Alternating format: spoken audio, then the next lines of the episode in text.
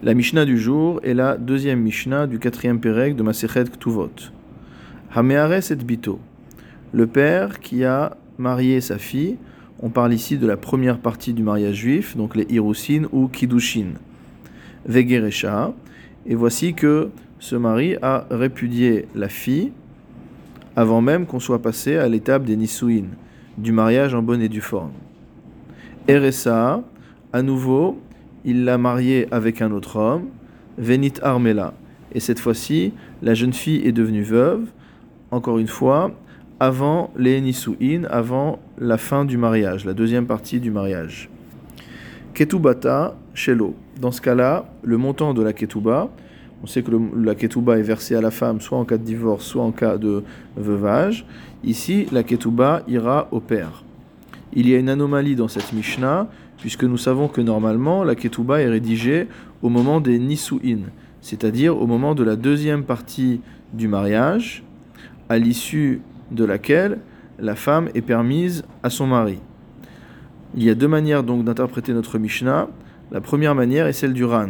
D'après le Ran, on parle dans un cas exceptionnel où le mari a remis une ketouba à sa femme au moment des Hirusin sans attendre les Nisuin.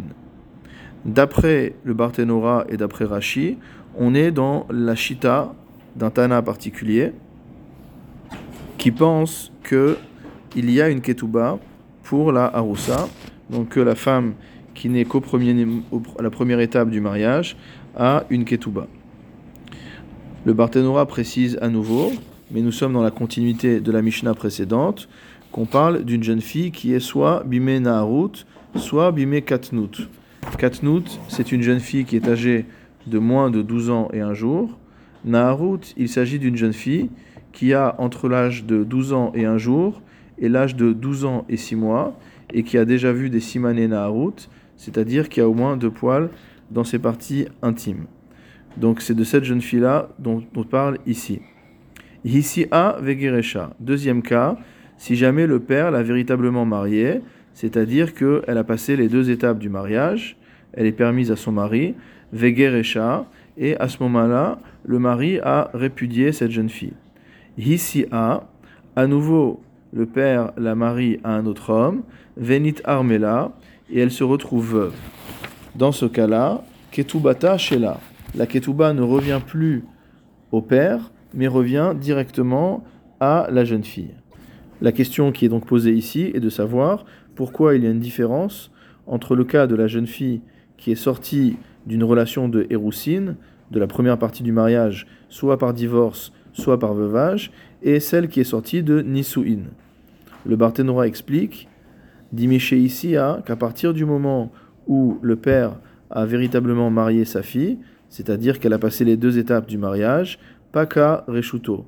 Mot les droits, du père sur sa fille disparaissent. D'après le Tana de la Mishnah, d'après le Tanakama, on va donc dire que la ketuba revient à la personne qui est en mesure de la recevoir, c'est-à-dire celle qui est en droit de la recevoir, qui est la jeune fille. Nous avons un autre avis qui est présenté, Rabbi Yehuda Omer, Harishona Shel Av. D'après Rabbi Yehuda, la première ketouba ira au père.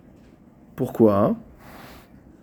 Le Barthénora explique des Kasava Rabbi Yehuda Batar Ktiva Azlinan. D'après Rabbi Yehuda, on ne regarde pas qui est en droit de recevoir la ketouba, mais qui était en droit de la recevoir au moment de l'écriture. Vehoil uktuba rishona nirteva lefi hanisuin Be'od, lifne anisuin, be'od shabbat birshuta av. Et étant donné que la première ketouba a été écrite avant le premier mariage, et donc avant le premier mariage, la jeune fille était encore sous la coupe de son père, havia de av, on considère que la première ketouba va au père. En revanche, à partir du moment où elle était déjà mariée en bonne et due forme une fois, le reshoot du père, le droit du père sur la fille disparaît, et donc la seconde ketouba revient à la fille. Amroulo, on a répondu à Rabbi Yehuda, ici a en leavia reshudba. À partir du moment où le père a marié sa fille, il n'a plus de droit sur elle, et donc aussi bien la première que la deuxième ketouba devra aller à la fille. Et effectivement, la halacha n'est pas comme Rabbi Yehuda, mais comme le Tanakama.